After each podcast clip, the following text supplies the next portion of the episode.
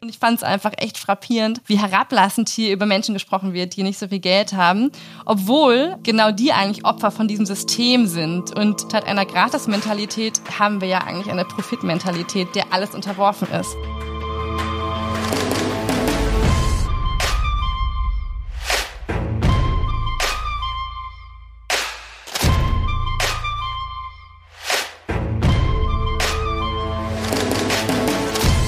Hallo und ganz herzlich willkommen zu einer weiteren Sommerausgabe von Lobbyland. Wir befinden uns eigentlich noch in unserer Sommerpause, wollten euch aber bis September nicht ganz alleine lassen, deshalb melde ich mich heute zwischendurch.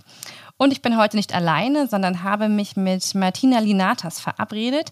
Martina ist studierte Politikwissenschaftlerin und promoviert am Exzellenzcluster Scripts über extreme Ungleichheit im Bereich Vermögen und Erbschaften an den Beispielen Deutschland und Mexiko.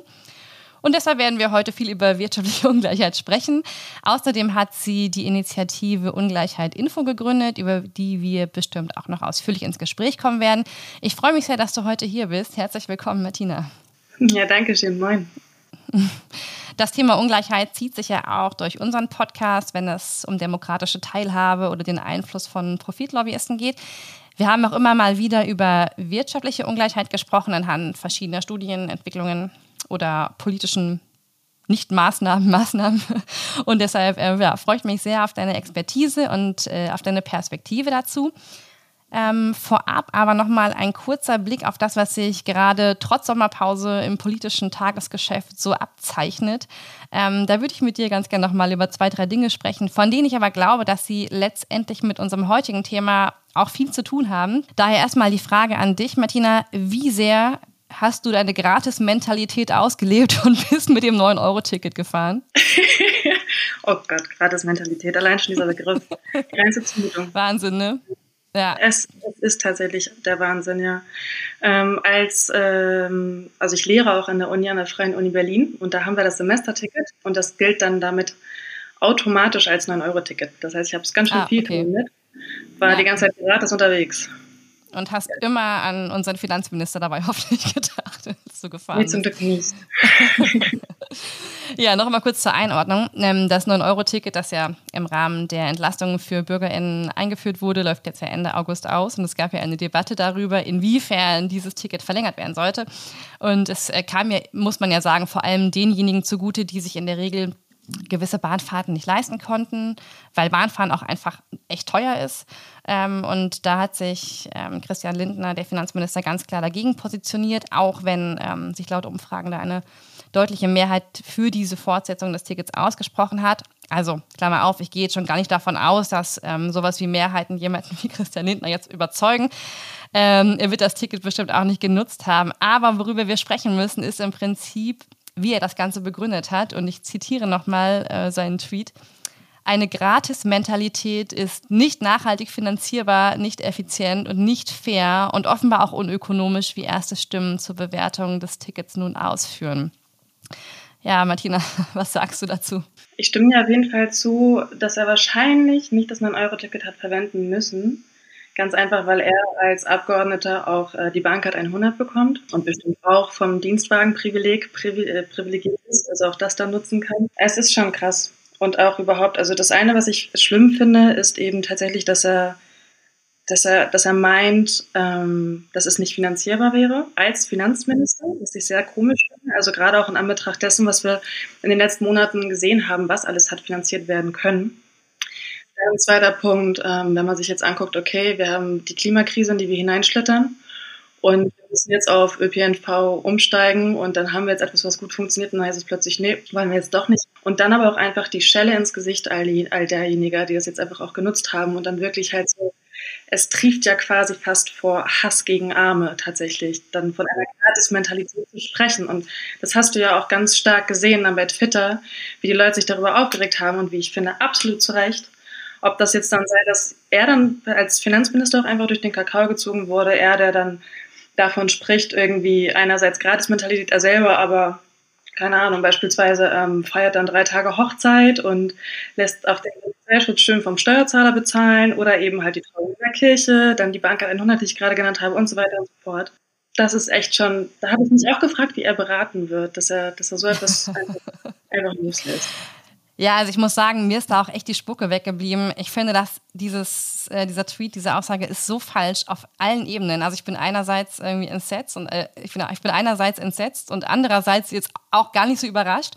Aber mit welchem Blick unser Finanzminister doch so offenkundig auf Menschen mit geringerem Einkommen blickt und diesen unterstellt, es würde ihnen nicht zustehen, mit öffentlichen Verkehrsmitteln zu einem geringeren Preis zu fahren und welche Tradition hier eigentlich auch fortgesetzt wird. Also ich musste sofort im Prinzip äh, an das denken, was Schröder vor einigen Jahren gesagt hat.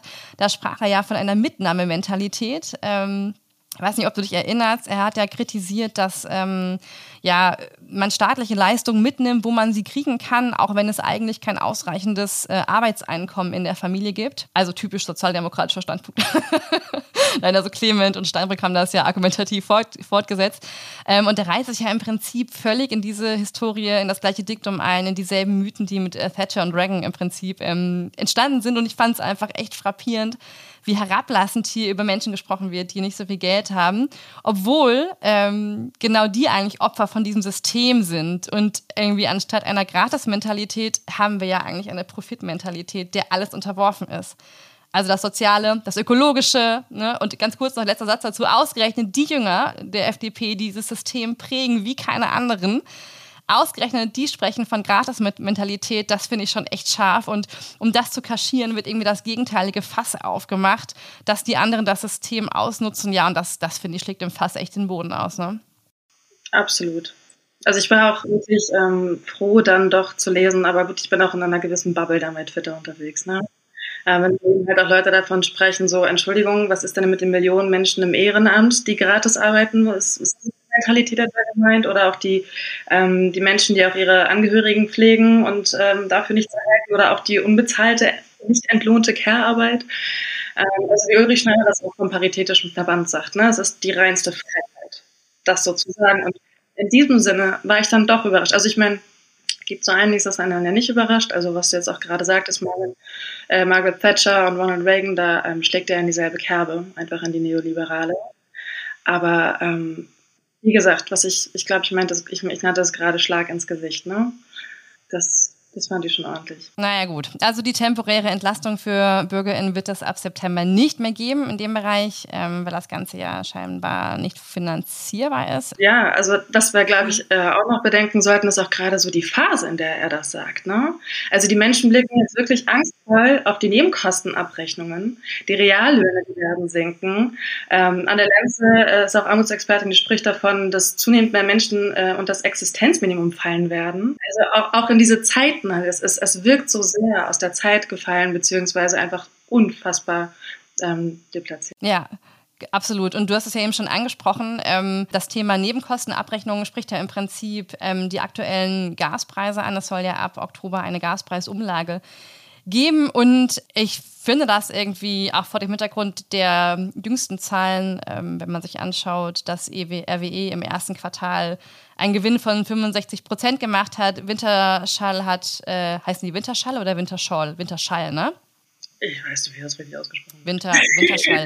Winterschall hat, ein, ähm, Winterschall hat einen Gewinn von 183 Prozent gemacht. Ähm, andere Konzerne wie Exxon, Chevron und Repsol haben ihre Gewinne vervierfacht. Also man spricht ja hier von sogenannten Übergewinnen, also ne, von denen man spricht, wenn Unternehmen aufgrund einer Krise besonders hohe Gewinne machen. Und irgendwie, also Klammer auf, Christian Lindner ist sich gar nicht sicher, ob es diese Übergewinne überhaupt gibt. Aber ähm, was du eben angesprochen hast, das ist auch deshalb alles so wahnsinnig, ähm, genau, weil es ja eben diese ähm, geplante Gasumlage gibt, die ja im Zuge dieser Unipa-Rettung beschlossen wurde, damit äh, Gashändler ihre gestiegenen Einkaufspreise an VerbraucherInnen weitergeben dürfen. Und die Gasrechnung will also deutlich höher ausfallen ähm, auch wenn das Ganze befristet ist, ähm, will ja die Regierung im Prinzip mithilfe dieser Extraabgaben verhindern, dass eben einzelne Firmen, die ja Staatshilfen beantragt haben, wie UNEPA, ähm, ähm, nicht zusammenbrechen oder zumindest wollen sie damit verhindern, dass es zu einem Zusammenbruch der, Energieversor der Energieversorgung kommt. Soweit, so gut, Klammer auf, wobei man sich ja auch ehrlicherweise fragen muss, was ist denn in dem Unternehmen von Unipa schiefgelaufen, wenn sämtliche andere Konzerne wie Winterschall, die nur Gas machen, ähm, exorbitante Gewinne einfahren. Ähm, aber gut, das ist nochmal eine andere Baustelle. Aber ich finde wirklich diese Lenkungswirkung in Anbetracht dieser Gewinne mehr als fragwürdig. Ähm, die sind ja so hoch, dass RWE teilweise schon überlegt hat, ob sie sogar darauf verzichten können. Und die Frage ist, ähm, hat Uli Schneider, den du gerade schon angesprochen hast, glaube ich, auch äh, getwittert, warum ähm, dürfen diese Unternehmen höhere Einkaufspreise an die Endverbraucher weitergeben? Und warum werden diese Gewinne nicht abgeschöpft? Hm? Ja, äh, gibt zwar einzelne Stimmen, die sich dafür aussprechen. Saskia Essen beispielsweise ähm, hat ja gefordert, dass es eine ähm, Übergewinnsteuer gibt. Ähm, Gießerei von der FDP hat, hat das finde ich auch ein äh, interessantes Argument, hat gesagt, das würde Investoren abschrecken und den Schaden für den Wirtschaftsstandort Deutschland, vor allem für Arbeitsplätze, der wäre enorm. Das kommt auch immer dieses Arbeitsplatzargument. Jetzt heute habe ich noch gelesen, irgendwie, dass die FDP damit argumentiert, das würde die soziale Marktwirtschaft abschaffen. Also der Argumentation sind keine Grenzen gesetzt im Bereich von, ähm, wir dürfen es auf keinen Fall durchsetzen. Also ähm, fände ich wirklich echt eine ganz, ähm, irgendwie eine ganz ähm, perfide Diskussion gerade. Also es wäre, ich, im, im, im, Prinzip ist das, also diese Diskussion ist ja im Prinzip auch so ein bisschen ähm, schwierig, weil ähm, Übergewinnsteuer, ist in der, Übergewinnsteuer ist an der aktuellen Lage, glaube ich, total richtig, weil es die einzige Möglichkeit ist, ungerechtfertigte Gewinne irgendwie abzuschöpfen. Aber ähm, gleichzeitig ist das ja auch so eine Scheindebatte, die davon ablenkt, worum es eigentlich gehen sollte, nämlich um ein gerechtes ähm, Steuersystem. Ne? Also will sagen, mit einer Übergewinnsteuer löst man das Problem nicht. Nee, tut man nicht, aber man könnte zumindest schon mal, wie du es gerade gesagt hattest, ne, wenn es um Steuern geht, Steuern sind ja auch immer Ausdruck von Normen und Werten innerhalb einer Gesellschaft. Und ähm, du meintest ja jetzt auch schon vorhin Übergewinne. Also es ging ja nur darum, tatsächlich die Übergewinne, die in der Krisenzeit jetzt entstanden sind, dann höher zu besteuern. Es ist ja auch gar nicht jetzt irgendwie kaum einer oder, naja, sagen wir mal, niemand, der da, ähm, wie sag mal, äh, ernsthafte Vorschläge gema gemacht hat. Zuletzt ähm, hat von 100 Prozent beispielsweise gesprochen. Ähm, das sind dann ja auch eher so Zahlen um und bei, bei den 25 Prozent. Und was dann auch hinzukommt, das ist ja auch nicht nur eine Frage von Besteuerung von Übergewinn, weil jetzt gerade Krise ist, sondern weil der, also im Englischen heißt es ja so schön Windfall Profits.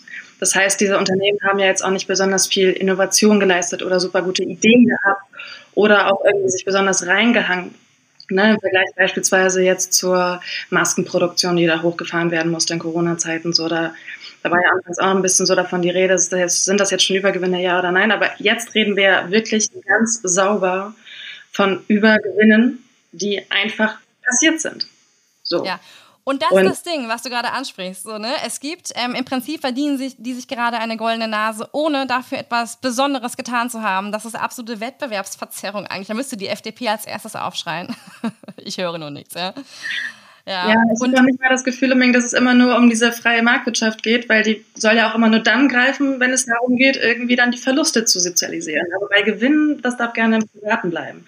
Und das finde ich schwierig. Also auch gerade so dann dieser Aspekt der soziale Marktwirtschaft würde dadurch ähm, verzerrt werden oder das würde dem ja, ähm, dem ja widersprechen. Sebastian Dolin beispielsweise, der sagt das genaue Gegenteil. Ne? Also es sei eine ideale Steuer, auch in politökonomischer Hinsicht, weil es ja den Menschen auch ähm, verständlich machen würde und zeigen würde, dass es eben halt in einer sozialen Marktwirtschaft um Leistung und um Gerechtigkeit geht und eben nicht um ja, große Zufälle, die dann ja aber auch noch so extrem ausfallen. Denn einerseits haben wir dann ja diese enormen, wir sprechen ja von Milliarden, ne? wirklich von Milliarden von Euro innerhalb eines ersten Quartals. So. Und auf der anderen Seite wird dann aber eben halt in der, der Bevölkerung äh, bereits auch mitgeteilt, so Leute, stellt euch darauf ein, dass ihr mehrere hundert, eventuell auch tausende Euro zurücklegen solltet, denn es wird jetzt richtig. So, und das kann man auch einfach den, den, der Bevölkerung nicht erklären. Und ähm, ich finde jetzt eine wichtige Stimme und auch besonders interessant und spannend, bin ich mal gespannt, wie es jetzt auch die Tage dann weitergeht, ist dann jetzt auch das Interview, das Robert Habeck am Samstag in der Süddeutschen gegeben hatte.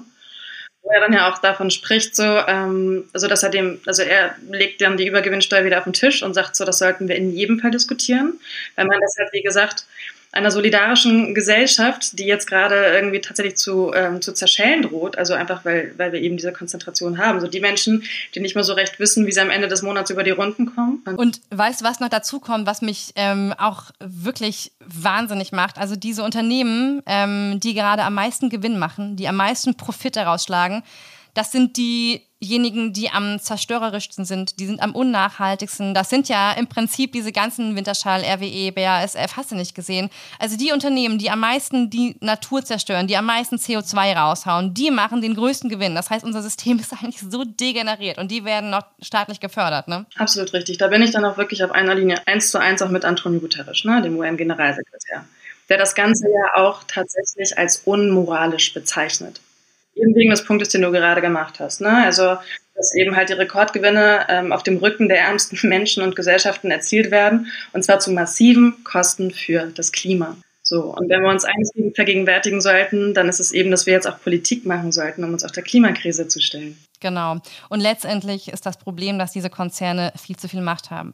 Denn nur deshalb können sie ja ihre Gewinne letztlich so maximieren. Ne? Letztes, letztes Triggerthema, aber wir müssen es noch kurz ansprechen. Ähm, die geplante Steuerreform von Christian Lindner, du lachst schon, und sein Konzept zur Entlastung, um es kurz zu machen. ähm, bei einem Jahreseinkommen von knapp 11.000 Euro spart man nichts ein. Wenn man zwischen 60.000 und 150.000 Euro verdient, äh, knapp 700 Euro. Im Klartext heißt das, ein Großteil des Geldes aus dem Entlastungspaket ich glaube 90 Prozent, landet bei den reichsten 30 Prozent. Je mehr Einkommen, desto mehr gibt der Staat für Steuererleichterung aus. Einsparungen haben in der Masse diejenigen, äh, die eh schon ein hohes Gehalt haben. Das ist ein weiterer Schritt zur Umverteilung von unten nach oben, auch wenn es erstmal nur Pläne sind. Ne? Das Gegenteil müsste passieren. Jemand, der 10.000 Euro Gehalt hat, wie ein Abgeordneter übrigens, der, der muss nicht noch entlastet werden. Ja? Und dazu kommen wieder Rentner und Leute, die unter den Steuerfreibetrag fallen und so weiter. Ähm, und der einzig gute Vorschlag ist vielleicht, dass man irgendwie die, diese Grenze oder die Anhebung des Steuerfreibetrags angehen will. Aber das betrifft ja nicht viele und das ist auch wieder, wie Markus sagen würde, große Symbolik. Ja, ähm, wir, werden, wir werden sehen, ob, er das, äh, ob das so umgesetzt wird. Klingbeil und Scholz haben das ja schon als sehr, sehr gute Vorschläge ähm, deklariert. Ja, es ist eine Zumutung. Also auch in zweierlei Hinsicht. Ähm, und zwar zum einen, dass tatsächlich äh, absolut die Reichsten davon profitieren werden.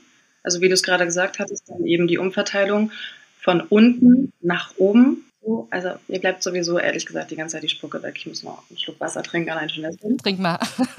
nee, es ist irre. Und dann eben, ja, also es wird die, die, die Leute unten einfach verhältnismäßig weniger, weniger entlasten als eben einfach die Reichsten in der Gesellschaft. Und dann aber auch einfach die Mindereinnahmen, die, äh, die wegbleiben, so gerade in Anbetracht all der Herausforderungen, die es zu stemmen gilt. Und wenn man dann eben auch davon spricht, dass man beispielsweise ein 9-Euro-Ticket nicht weiß, wie man das weiter finanzieren soll.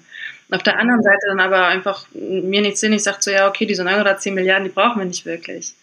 So, und die Leute, die am Ende entlastet werden, die dann weniger Steuern werden zahlen müssen, die merken es ohnehin nicht. Die werden es nicht merken.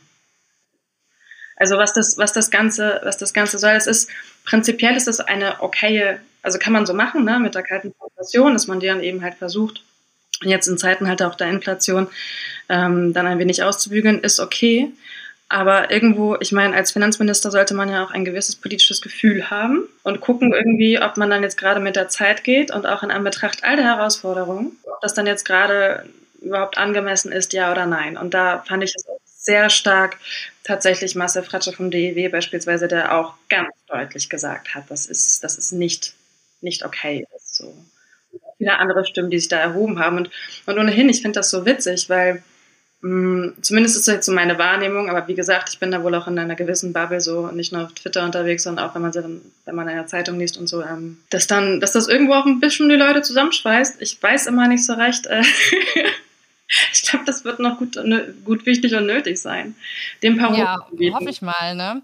Ja. Also irgendwie, also, sozi also, sozial gerecht ist diese Entlastung nicht. Ne? Deshalb ist das ja auch wieder so, also irgendwie auch super, dass die SPD, die ja eigentlich das Soziale in der DNA haben sollte, irgendwie da überhaupt nicht gegenhält ne? und irgendwie keinen, also außer Saskia Esken irgendwie oder auch außer irgendwie zwei andere Sozen, die noch irgendwie dann was irgendwie dazu twittern. Also hält sich ja der Rest da schon sehr bedeckt, beziehungsweise ähm, suggeriert eher Zustimmung. Und das ist auch das, was irgendwie, glaube ich, so super frustrierend ist. Also bei der Übergewinnsteuer sagt Inge Scholz, ja, das kommt nicht, weil die FDP will das nicht. Dann könnte man ja aber wenigstens irgendwie ein bisschen Kuhhandel betreiben und sagen, so, ja, wenn ihr das, dieses, ähm, dies, wenn ihr dieses Steuerkonzept wollt, dann bekommen wir aber unsere Übergewinnsteuer oder so. Also da muss man ja auch mal irgendwie ein bisschen versuchen, seine eigenen Interessen zu verfolgen. Oder man hat halt keine. Ja, ne? also ich, ich weiß nicht, ob ich gerne Kuhhandel betreiben wollen würde. Sage ich jetzt auch einfach so als Veganerin. Ähm, ja, Quatsch. Aber ich fand das, ich fand das schon erschreckend auch dann, also den einen Tag, wo ich das gelesen habe. Naja, wie gesagt, also das, es ist die reinste Zumutung, gerade unter den Aspekten sozialer Gerechtigkeit und all der Probleme, die jetzt auch als Gesamtgesellschaft dann, dann zurollen tatsächlich. Und den einen Tag, weiß ich noch, habe ich getwittert, so, das, das, das darf wirklich nicht wahr sein. Also diese Umverteilung von unten nach oben, dann auch in der, der Hinsicht dann wieder. Und ähm, dann aber am nächsten Tag dann zu lesen, dass Olaf Scholz dem ganzen Wohlwollen zollt. So, das, das fand ich schon seltsam.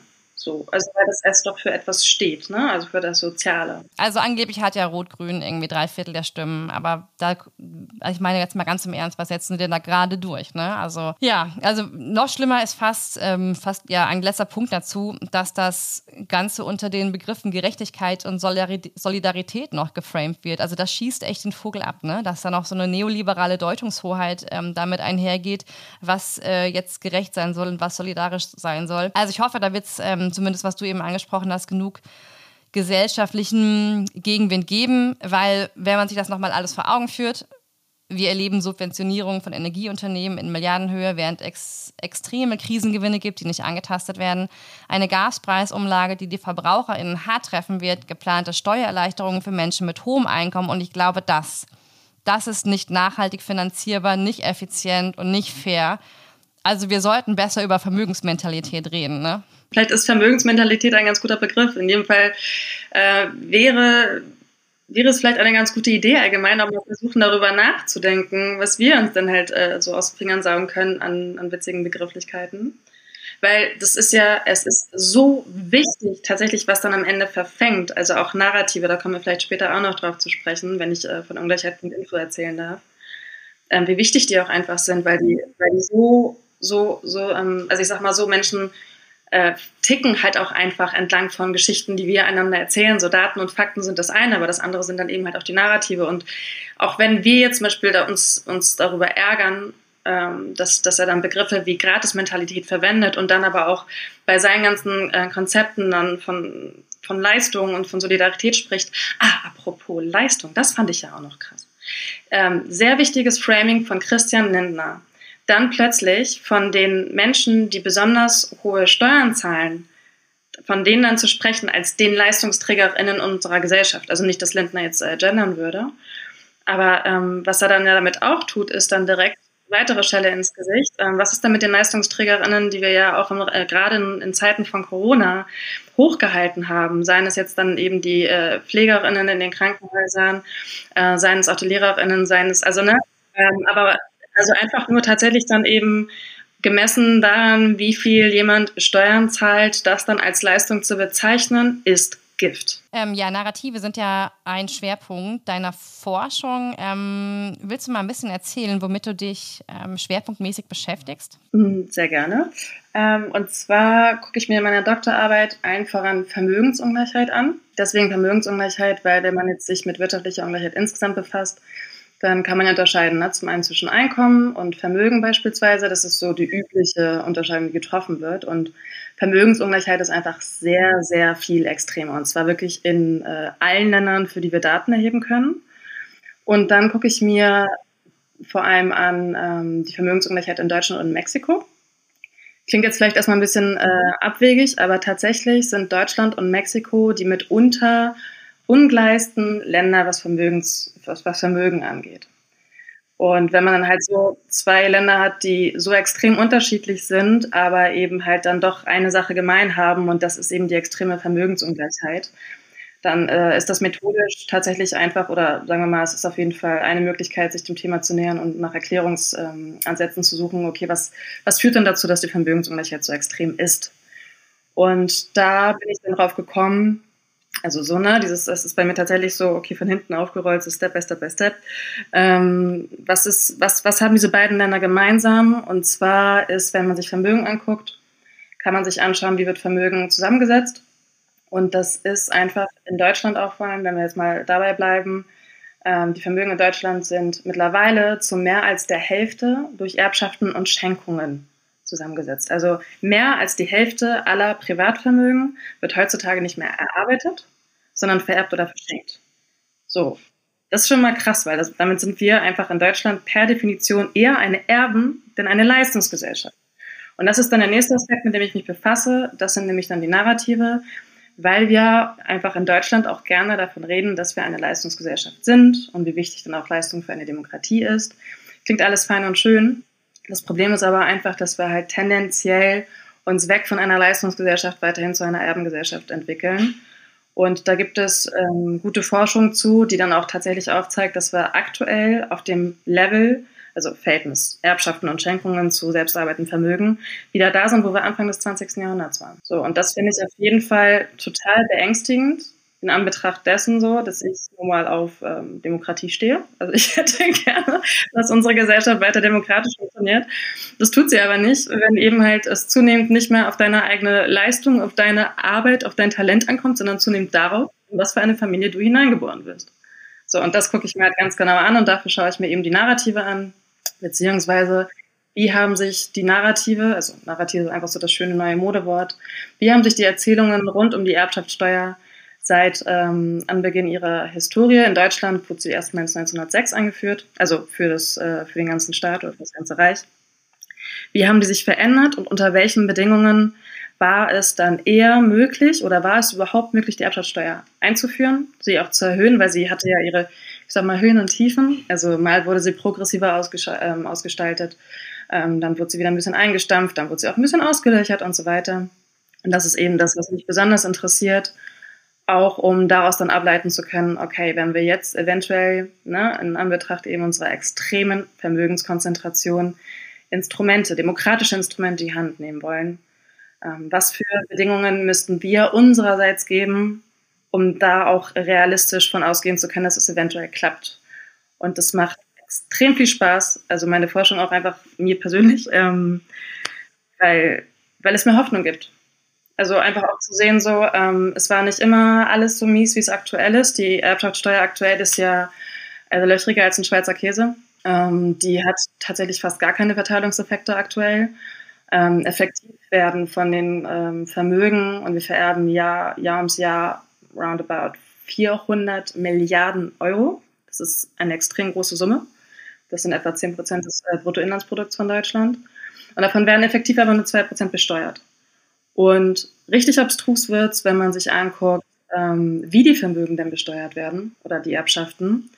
Und zwar ist die eigentlich angelegt, darauf progressiv zu wirken. Das heißt, je höher die Erbschaften und die Schenkungen ausfallen, desto höher sollte eigentlich auch die Erbschaftssteuer sein. Ähm, ist de facto aber nicht der Fall, zumindest ähm, ab einem gewissen Level nicht mehr. Nämlich ab 10 Millionen Euro wirkt sie dann schon regressiv. Das heißt, ähm, ähnlich dem Matthäus-Prinzip, ähm, wer viel hat, dem wird weniger genommen. Also wer hat, dem wird Vielleicht nochmal ganz kurz zurück ähm, zur Erbschaftssteuer als solche, denn in meinem Freundeskreis kommt immer das Argument, wenn ich sage, wir brauchen eine höhere oder eine funktionierende Erbschaftssteuer erstmal, ähm, kommt immer das Argument, ja, aber warum soll denn was besteuert werden, was schon mal besteuert worden ist?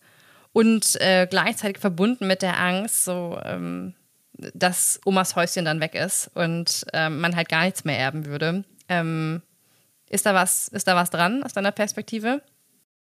Mm, also ja, das kommt tatsächlich ganz häufig aus Gründen. Also erst einmal ganz kurz, so wie die Erbschaftssteuer in Deutschland angelegt ist, wird sie ja, ähm, fällt sie auf denjenigen, der das Erbe erhält. Das heißt, die Person, die das kriegt, das ist de facto, ist dann die Erbschaft ein unverdientes Einkommen. Beziehungsweise, das ist dann Geld, was so gesehen ja noch niemals versteuert wurde. Also rein leistungsloses Kapital. Ja, ja, genau. so, also rein juristisch betrachtet ist es tatsächlich noch nicht versteuert worden. So, also deswegen, so, ähm, na, ne, von der Gesetzeslage her stimmt es nicht, aber es ist auch, naja, da sind wir halt wieder bei Narrativen. Es kommt trotzdem halt den Menschen so vor, als wäre es schon mal versteuert worden, weil es ist ja innerhalb der Familie. Und ähm, dann fällt halt auch eher ins Gewicht, na ja, aber meine Eltern haben ja so hart dafür gearbeitet und so weiter und so fort. Und ähm, muss man halt gucken. Ähm, ein zweiter Aspekt, komme komm ich gleich nochmal drauf, ähm, ein zweiter Aspekt ist der so allgemein gesprochen, wenn du beim Bäcker Brötchen holst, holst dir das Brötchen und bezahlst darauf Mehrwertsteuer. Und zwar mit dem Einkommen, das schon versteuert wurde. Also, wenn du so willst, dann zahlst du da auch schon wieder eine Steuer drauf. Und so funktioniert einfach insgesamt unser Steuersystem. Also wenn Geld von A nach B geht, wird es versteuert, was ja auch wichtig ist, weil wir möchten ja eine Demokratie. Und Steuern sind eben einmal ein, eins der wichtigsten demokratischen Instrumente. Das ist das eine. Also rein rechtlich gesehen ähm, zieht das Argument halt leider gar nicht. Also weil es erstens falsch ist und zweitens aber sogar, wenn man, wenn man, selbst wenn es innerhalb der Familie geregelt wäre, selbst wenn man sagen würde, ähm, Erbschaften ähm, sind familiär, also intrafamiliär gebunden und nicht an die Einzelperson, die das erhält. Se selbst dann nicht. Aber was halt auch wichtig ist, also erstens, wenn du das Häuschen von Oma kriegst, das ist dann bist du in Steuerklasse 1, so, wenn du direkt Enkelkind bist, da sind ähm, die Freibeträge laufen, da, ich glaube, es sind 100.000 Euro. Und darüber geht es dann erst los mit, ähm, mit einigen Prozenten. Und du bist ja erst bei 30 Prozent, wenn du über 26 Millionen erbst. So, also häufig wird, wenn von Erbschaftssteuern die Rede ist, so gedacht, äh, als würde es hier um Schwarz und Weiß gehen. Entweder ich zahle Erbschaftssteuer dann ist alles komplett weg, oder ich zahle sie halt gar nicht. Also es fallen halt Beträge an, aber die sind halt wirklich relativ niedrig. Und ich aber vor allem als problematisch erachte, ist überhaupt die Einstellung gegenüber Steuern.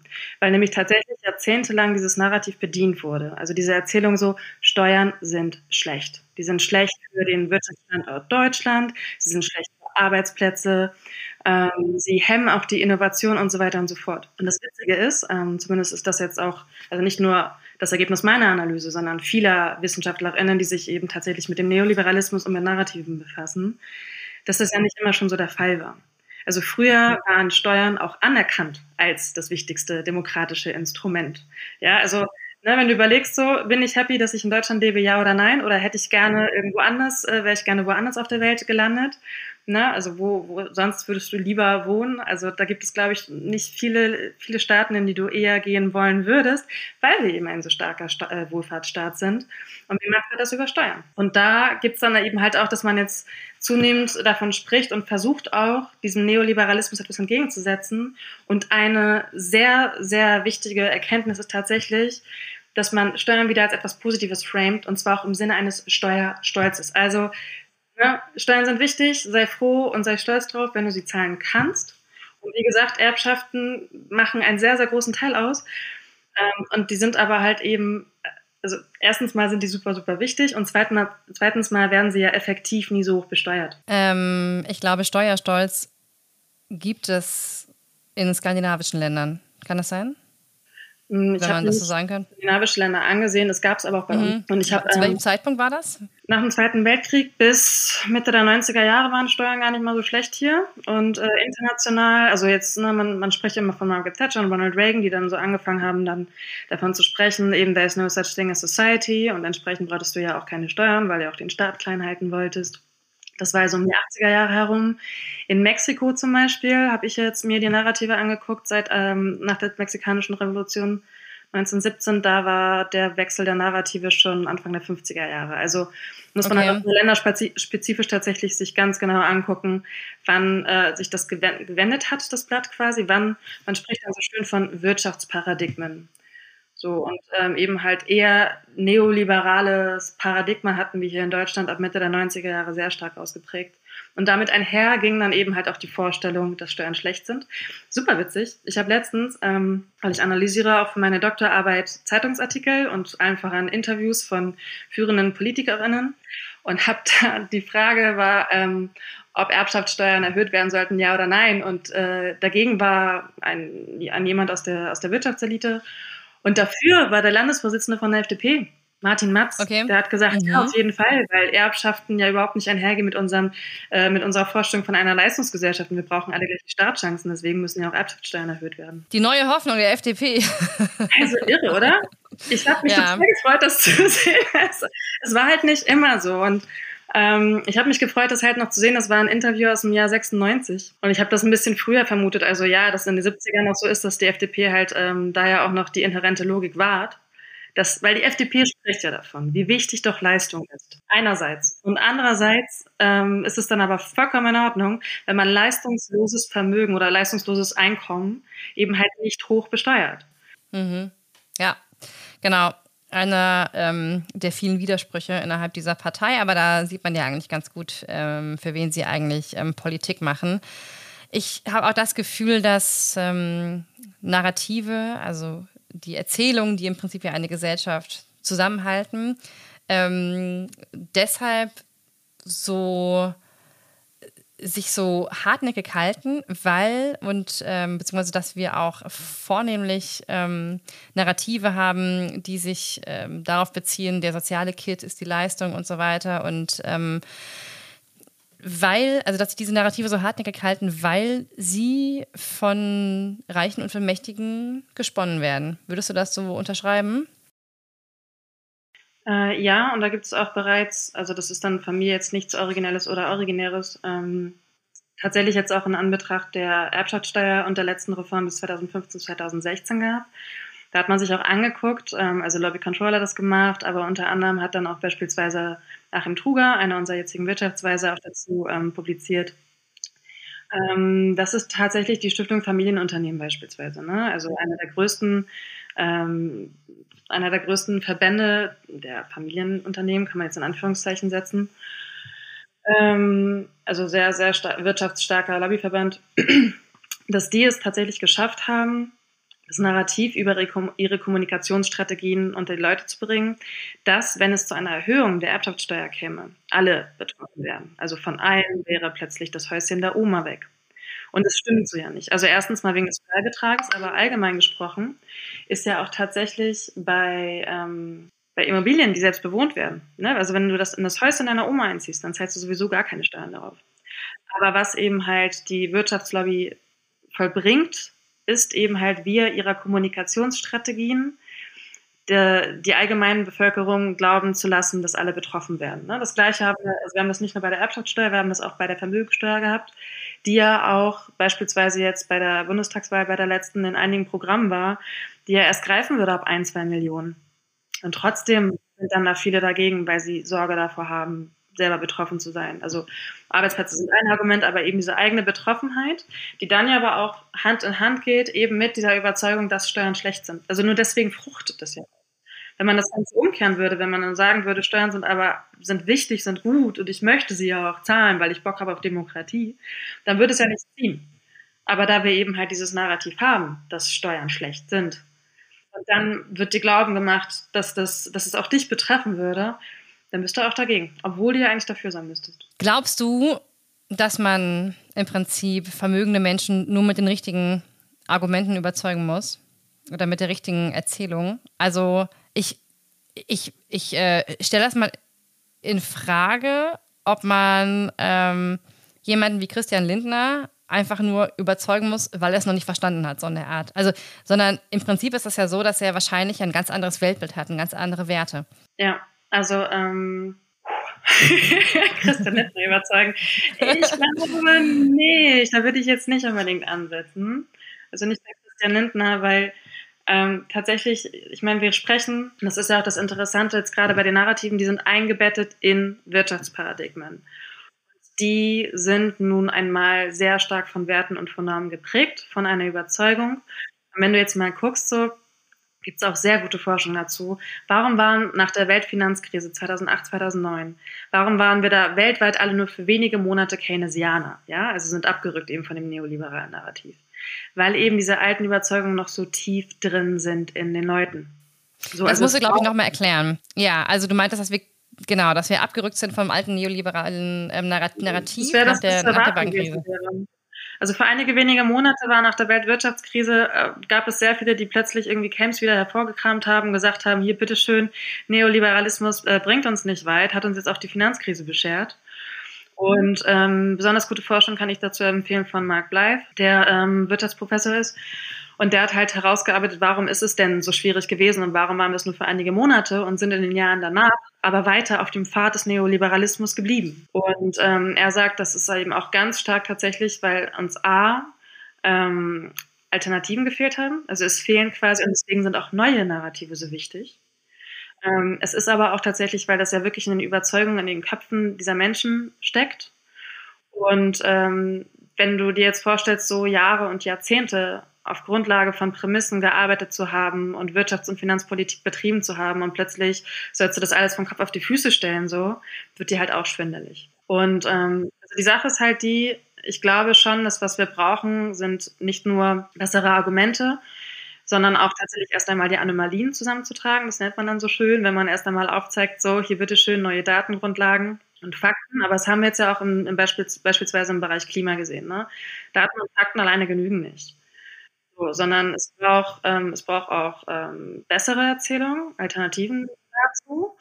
Ähm, und dann braucht es aber eben halt auch wirklich die Leute, die dann immer wieder sagen so, ey, das Alte ist halt Humbug, pack's auf die Seite.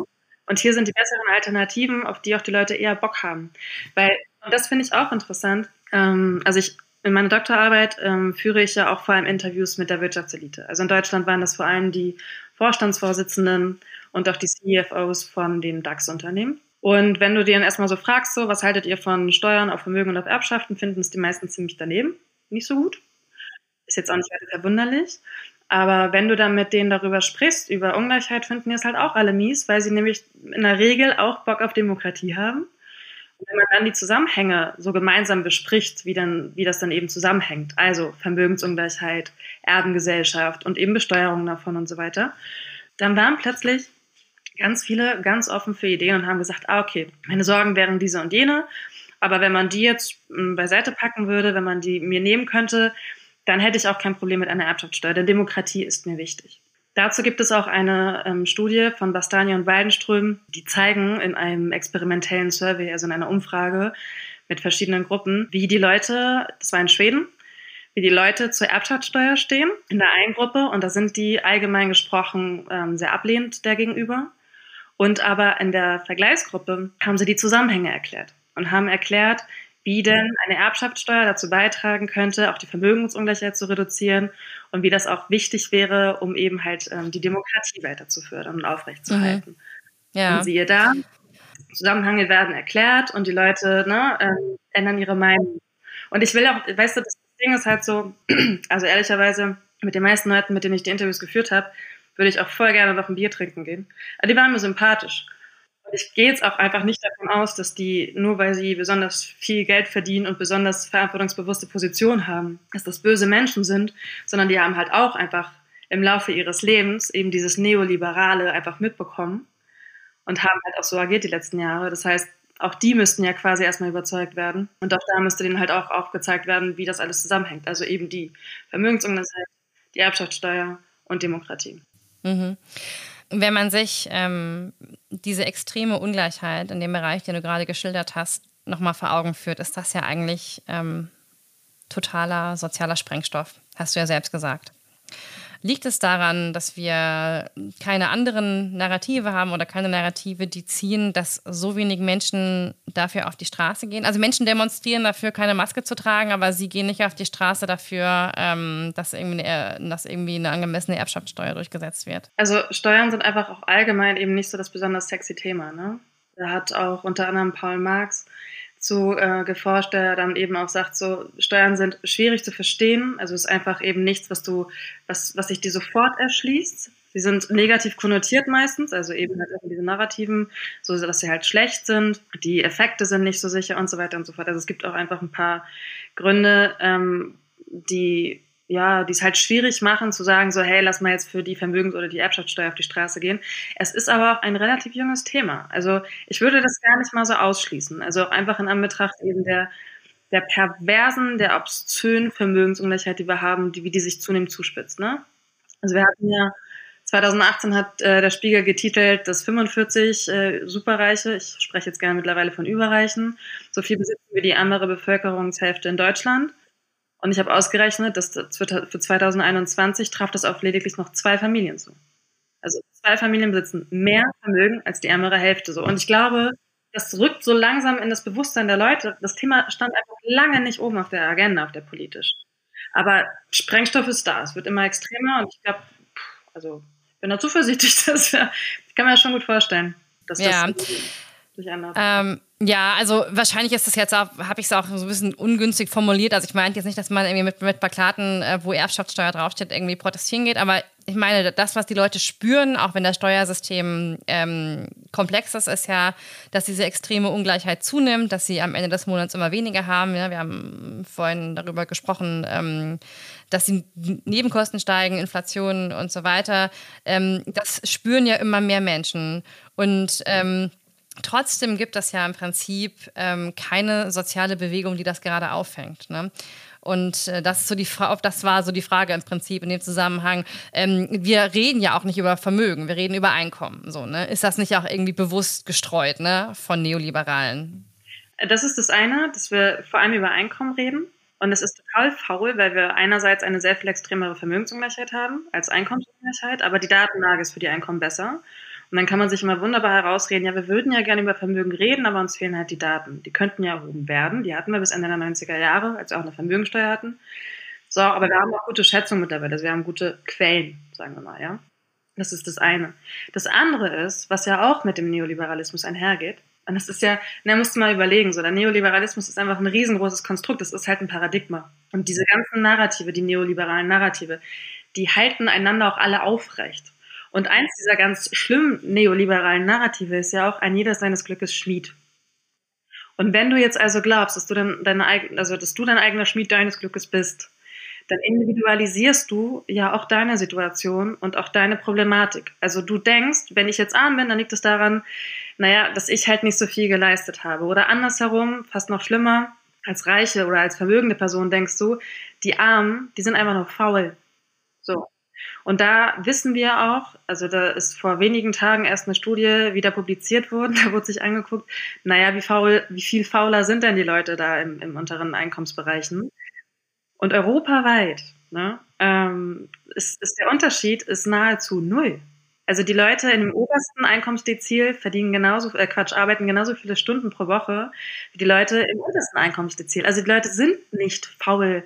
So, es sind keine, es sind auch nicht individuelle Probleme und auch nicht individuelle ähm, Verantwortung, die sie tragen, sondern wir reden hier von strukturellen Ungleichheit.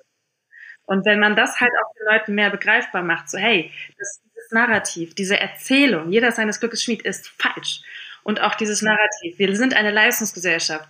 Naja, nicht mehr so wirklich, 50-50 auch schon erben. So, das, es gibt ja noch so viele Baustellen. Man muss halt wirklich diese ganzen Narrative einfach alle mal abklopfen. Ja, ich glaube, bei diesem Narrativ, jeder sei seines Glückes Schmied, kommt so mehres zusammen. Also ich glaube oder ich unterstelle mal, dass den, den Wirtschaftseliten auch bewusst ist, dass äh, Reichtum, Wohlstand und Möglichkeiten der Teilhabe in allererster Linie durch Vererbung weitergegeben werden. Aber sie brauchen das Argument für sich selbst, meinst du nicht? Okay, ich lasse, ich mache erstmal gerade weiter. Ähm, sie brauchen das Argument irgendwie der Leistungsgesellschaft für sich selbst. Ähm, im Prinzip auch, um das eigene Ego zu schützen, ne? um das eigene Selbstbild als guter Mensch irgendwie aufrecht zu erhalten zu können. So, das war unsere Arbeit, äh, es war unsere Leistung, wir sind halt besonders klug, tüchtig, wie auch immer. Und ähm, und halt nicht irgendwie eine, eine systematische gesellschaftliche Ungleichheit. Und auf der anderen Seite war es ja so, korrigiere mich, wenn ich da jetzt was Falsches sage, dass äh, wir ja bis in den 80ern tatsächlich eine ziemlich breite gesellschaftliche Mitte hatten, was, die, ähm, was das wirtschaftliche Vermögen angeht. Ähm, wir hatten messbar mehr Ausstiege aus den unteren Einkommensgruppen in die Mitte oder sogar nach ganz oben. Ähm, und das hat sich ja umgedreht. Und ähm, ich glaube auch sehr viele ältere Menschen, also no front, ähm, aber glauben eben noch daran und vermitteln das auch den Jüngeren so. Es ging doch auch, ich konnte mit meinem Gehalt als irgendwie Metzgermeister mir noch ein Haus kaufen, mich hocharbeiten. Und das ist so das Perfide, finde ich, daran, ähm, dass man das von älteren Menschen entgegengehalten bekommt, so du strengst dich nur nicht genug an. Und äh, bei uns ging es doch auch. Und ähm, wir sehen aber eben an den Daten, die du auch gerade geschildert hast, dass das kaum mehr gelingt, dass es keine individuellen Geschichten sind, sondern dass es eine systemische, strukturelle Pro Problematik, dass es eine systemische, strukturelle Problematik Problematik ist. Und dass dieses, ähm, das hat Oliver Nacht war ja auch ähm, sehr gut beschrieben, ähm, dass wir im Prinzip in einer Abstiegsgesellschaft leben und dass dieses, dieses, dieser Wunsch, mein Kind soll es mal besser haben, das funktioniert einfach nicht mehr. Man hält aber daran fest, letzter Satz dazu, weil es einen aus dieser Ohnmacht auch rausholt. Ne? Es ist ja irgendwie gut zu denken, so Mensch, ey, wenn ich irgendwie nur mich genug anstrenge, wenn ich genug gebildet bin, wenn ich irgendwie viel mitbringe, wenn ich fleißig bin, ähm, dann kann ich mein eigenes Leben in die Hand nehmen und dann kann ich ein Leben leben, wie ich es führen möchte. Und viel, viel schlimmer und trauriger ist das ja eigentlich zu sehen, so, okay, ähm, es kommt darauf an, mit welchem Löffel im Mund ich geboren wurde. Absolut. Aber deswegen meinte ich auch gerade oder habe halt das, äh, das das sieht man jetzt natürlich nicht, aber äh, du hast es gerade gesehen. Ähm, deswegen habe ich gerade mit dem Kopf geschüttelt oder so hin abgehoben.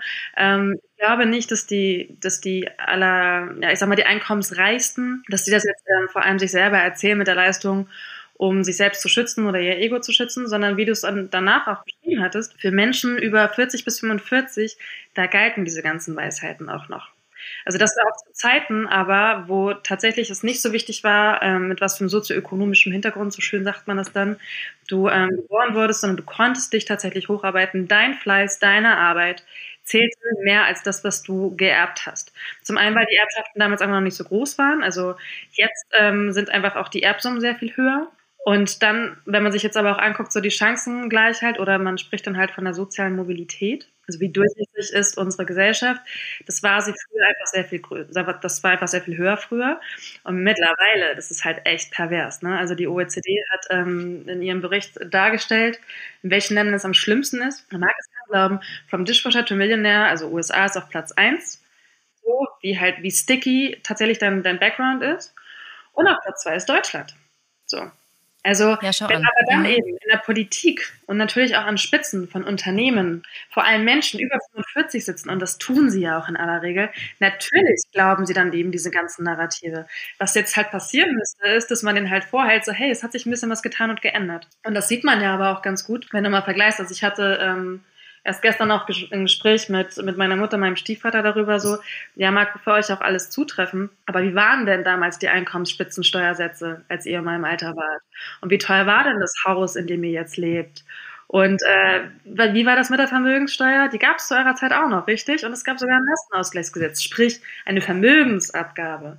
So, und aber all diese Sachen, die sind ja mittlerweile entweder komplett abgeschafft worden oder auch sehr viel niedriger. Also, ne, unser Steuersystem ist einfach insgesamt eben nicht mehr so progressiv und nicht mehr so krass ausgestellt, wie es mal war. Und damit ähm, verkommt dann, verkommen dann eben halt auch die Narrative, die mal mehr oder weniger gestimmt haben. Es ist ja nie alles schwarz oder weiß gewesen. Es war nie rein deine Leistung oder nie rein das Erbe. Aber vergleichsweise zum Beispiel, also ich hatte ja gerade oder eingangs gesagt, Erbschaften machen mittlerweile mehr als die Hälfte der Gesamtvermögen aus.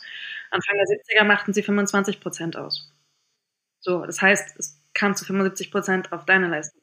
Niemals zu 100, also natürlich spielt er immer auch dein Background damit rein, aber es war, sagen wir mal, wichtiger ne, als eben halt die Familie. Ähm, wenn du sagst, man könnte einfache Antworten oder schnelle Antworten ähm, finden, gegen diese extreme Ungleichheit in dem Bereich vorzugehen. Ähm, dann ist ja die Antwort erstmal, wenn ich dich jetzt richtig verstanden habe, eine progressive Steuerreform. Mm, ja, und zwar wirklich aber auch entlang aller vermögensbezogener Steuern.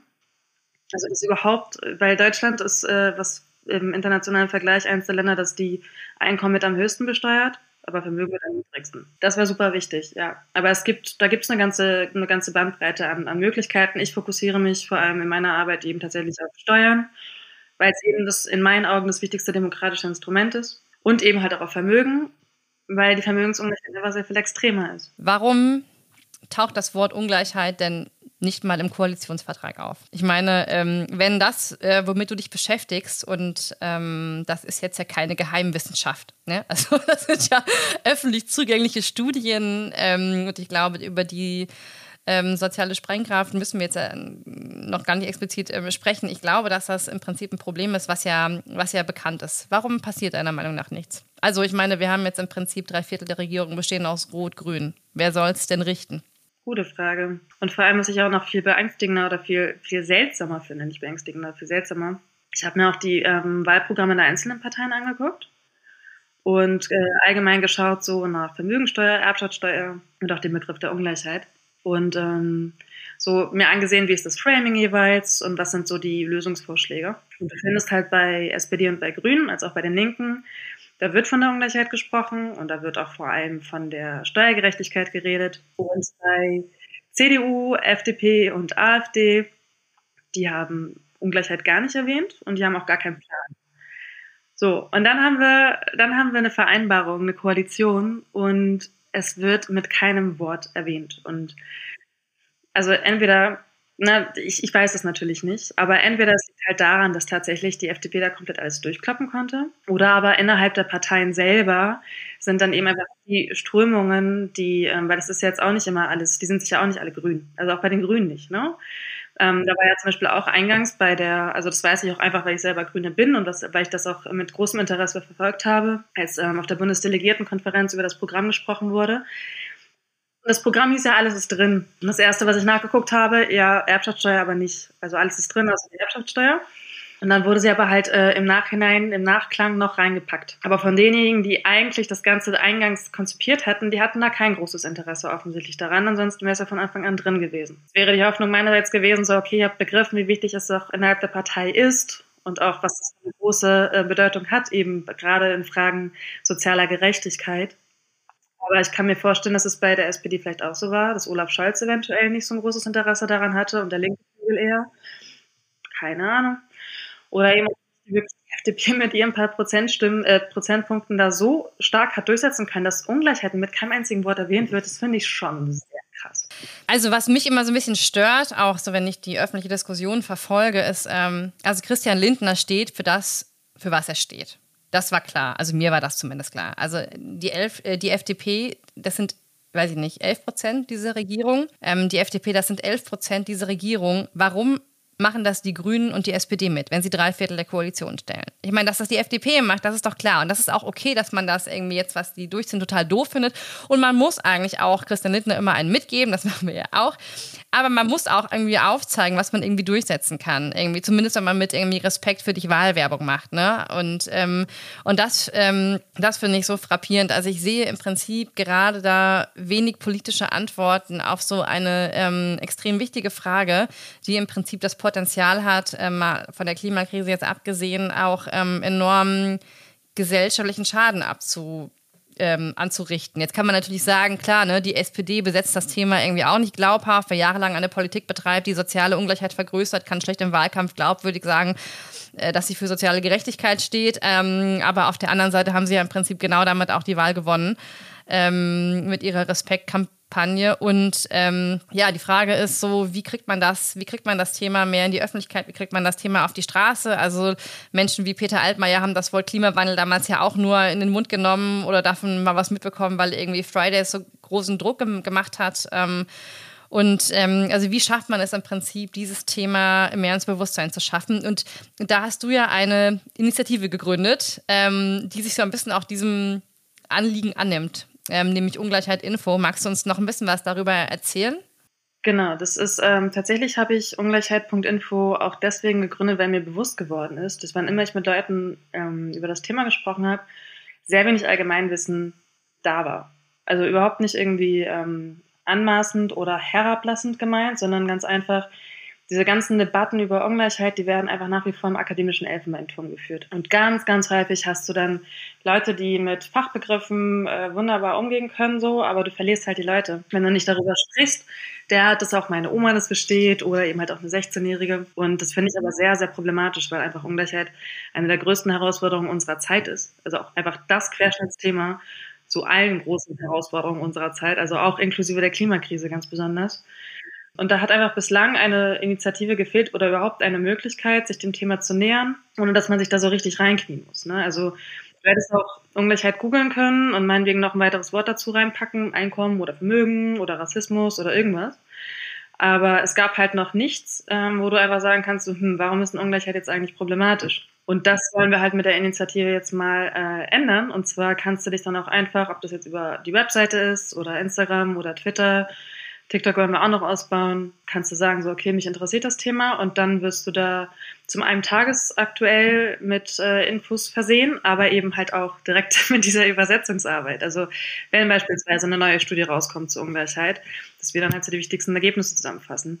Oder eben aber halt auch, und das ist super wichtig, ähm, überhaupt erstmal damit anzufangen, so, warum ist extreme Ungleichheit ein extremes Problem? Was ist Ungleichheit eigentlich überhaupt? Welche Form von Ungleichheit gibt es?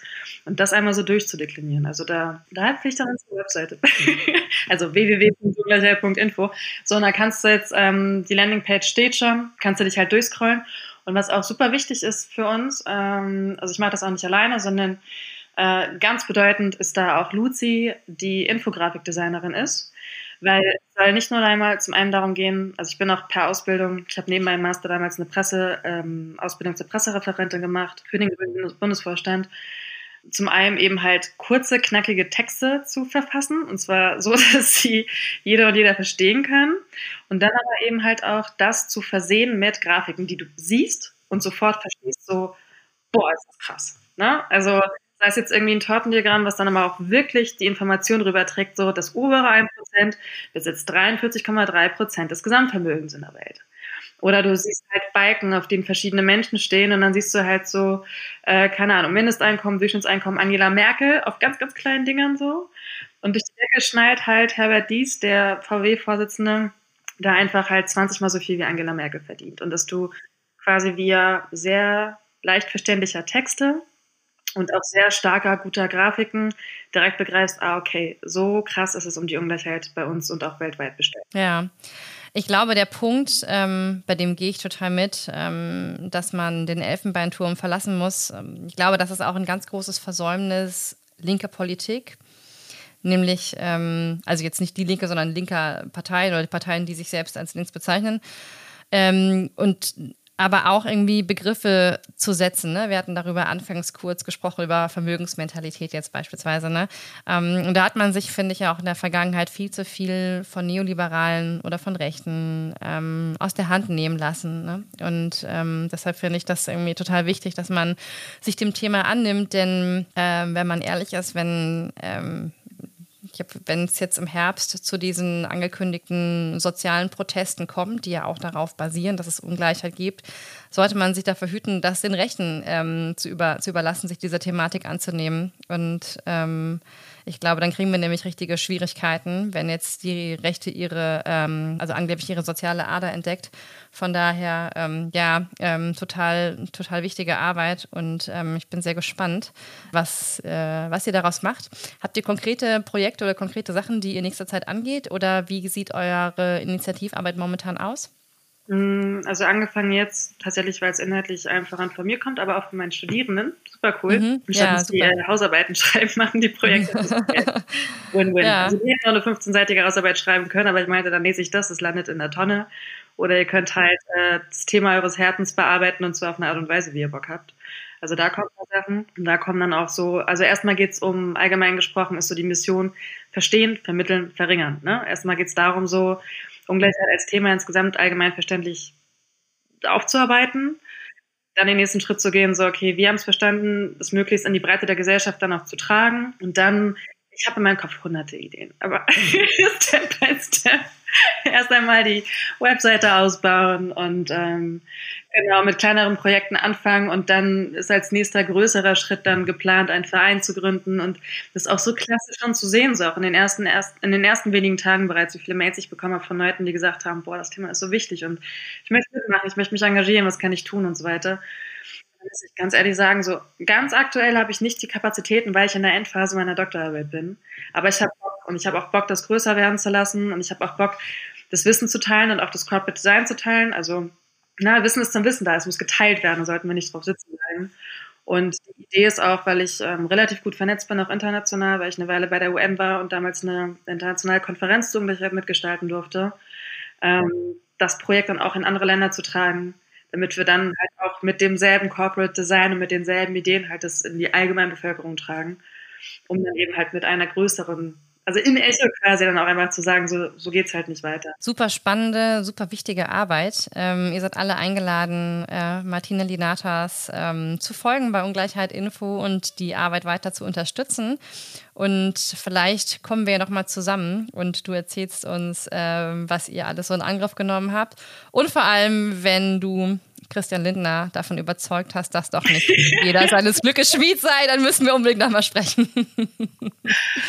Martina, ja, vielen lieben Dank, dass du heute da warst und uns Danke einen Einblick gegeben hast in deine Arbeit, in dem was, ähm, das, was du tust. Und ähm, ja, ich bin ähm, ganz gespannt, was Ungleichheit Info ähm, sich alles vornimmt, alles bewerkstelligen werdet. Wir, ähm, wir werden uns bestimmt das letzte Mal hören. Lieben Dank nochmal für deine Zeit und ja, alles Gute dir. Ich danke dir für das wirklich interessante Gespräch. Hat Spaß gemacht. Danke. Ja, tschüss. Ciao.